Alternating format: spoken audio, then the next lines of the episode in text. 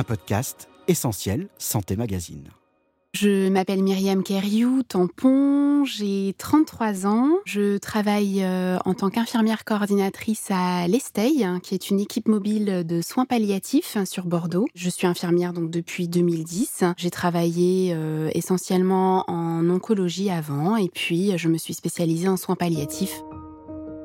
Ils, elles, ont choisi de travailler auprès de publics fragiles dans des services innovants, de répondre à des besoins non couverts. Qu'est-ce qui les anime, les motive? D'où leur vient leur engagement?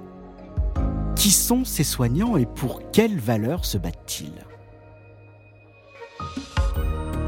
Infirmières, ergothérapeutes, psychologues, médecins Dans Soignants engagés au-delà du soin, ils et elles racontent leur travail au quotidien, leur relation aux patients, leur éthique professionnelle. Écoutez-les raconter leur métier et découvrez le sens de leur vocation. Bienvenue dans Soignants engagés au-delà du soin, un podcast d'Essentiel Santé Magazine. Dans cet épisode, nous sommes allés à la rencontre de Myriam Cariou-Tampon. Infirmière coordinatrice en soins palliatifs, elle travaille au sein de l'Estay Mutualité à Bordeaux. Ce service géré par le pavillon de la mutualité, est composé de plusieurs soignants qui se rendent au domicile de patients en fin de vie. Elle leur apporte une aide, un soutien et une écoute en collaboration avec les professionnels de santé libéraux. Myriam Cariou-Tampon nous parle de son rôle qui consiste notamment à s'assurer que les volontés des malades soient respectées au mieux. Je pensais pas du tout travailler en soins palliatifs. Euh, comme beaucoup d'infirmiers, j'étais partie sur l'idée, ouais, je vais faire euh, un travail très technique, pourquoi pas de la réa ou autre, enfin voilà.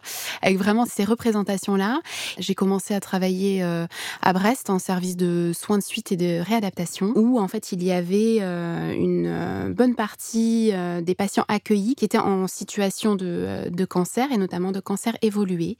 C'est comme ça que j'ai mis euh, un pied euh, dans le domaine en fait des soins palliatifs. Je me suis rendu compte que ça correspondait vraiment à mon idéal professionnel, si on peut dire, parce qu'en tant qu'infirmière, ça allie tant le côté technique, hein, parce que maintenant la, fin de vie, l'accompagnement sont très médicalisés, et puis vraiment une grande part de, relationnel qui, euh, dans ce genre de, de, service, en fait, est vraiment valorisé. Et ça, c'est quelque chose de, de très enrichissant, professionnellement, mais personnellement aussi. Et puis euh, notre travail, c'est pas seulement euh, que la toute fin de vie. Hein. On rencontre des patients que l'on va suivre pendant des semaines, des mois, voire des années, en fait. Donc, c'est vraiment un suivi euh, au long cours et c'est des très belles rencontres. C'est essentiellement ça qui me plaît dans, mon métier. Il y a tout ce qui est aussi de la, réflexion éthique, en fait. C'est vraiment une part très importante de, notre job aussi. Hein. C'est les, les équipes nous sollicitent aussi pour réfléchir ensemble, pour les aider, par exemple, à la prise de, de décision sur un arrêt des, des traitements, par exemple. Et en même temps, ce n'est pas trop difficile à gérer au quotidien, parfois l'aspect psychologique Je me trouvais plus impactée émotionnellement lorsque je travaillais euh, en service d'oncologie euh, particulièrement. Lorsque vous rencontrez un premier patient qui vient d'abord pour sa chimio, vous faites connaissance, vous le revoyez la, semaine suivante, bon, des, liens euh, se tissent et puis ben, malheureusement ben, pour lui la situation se dégrade, vous le revoyez en hospitalisation, il repart, il revient, enfin voilà, c'était plus difficile parce que en fait on est confronté à la souffrance du patient au quotidien. Tandis que là, en équipe mobile de soins palliatifs, même si on sait que nos patients n'ont pas de, guérison attendue, même si on est très en lien avec eux, on ne les voit pas en fait tous les jours. On les rencontre une première fois et puis bah, par la suite, on n'y retourne pas en systématique, mais on va toujours continuer à prendre des, des nouvelles euh, par eux directement, par le médecin traitant ou par les libéraux. Il y a sans doute aussi des patients qui marquent plus que d'autres, qui ne laissent pas indemne, j'imagine. Oui, oui, oui, bien sûr, et euh, on ne sait pas forcément trop pourquoi pourquoi? Est-ce qu'on s'identifie davantage en fait à certains patients ou à certaines familles? Ou est-ce que leur euh, leur histoire fait euh, fait résonance quelque part euh, à la nôtre ou, ou à notre passé? Mais oui, oui, oui, il y a des des rencontres quoi qui touchent plus que d'autres. Aussi dans le positif, hein, c'est pas que de la tristesse, hein, les les soins palliatifs. On est vraiment sur le but d'accompagner le patient à travers le temps de vie qui lui reste et c'est la vie avant tout en fait. Hein. C'est vraiment ça, nous, notre objectif, c'est son confort de vie, sa qualité de vie. Notre but, c'est de nous adapter à lui. On va vraiment essayer de discuter avec lui sur la mise en place d'aide au domicile, sur la venue d'un psychologue ou autre, ou ça peut être aussi des discussions bien plus sérieuses, c'est-à-dire qu'est-ce qu'il souhaite euh, pour la suite? Est-ce que euh, si jamais il y a une dégradation de, son état de, santé, est-ce qu'il veut rester à la maison ou est-ce qu'il préfère être hospitalisé? Il n'y a pas pour le patient de bonne ou de mauvaise réponse. S'il nous dit, ben moi je, je préfère être euh, hospitalisé parce que ça me rassure d'avoir des présents autour de moi H24, eh ben il n'y a pas de souci. C'est-à-dire qu'on fera tout nous pour qu'il soit pris dans un service hospitalier le moment venu. Si un patient nous dit que au contraire, il veut rester à domicile coûte que coûte, il ne veut plus être hospitalisé. À ce moment-là, on aura un gros travail de, collaboration avec le médecin traitant, euh, notamment pour pouvoir anticiper, voilà, s'il y a certains symptômes, pour que le patient puisse être soulagé à la maison. On fait vraiment tout pour respecter leur, euh, leur volonté. Après, euh, ce, qui peut être parfois compliqué, c'est lorsque le patient n'est plus en capacité de, de s'exprimer.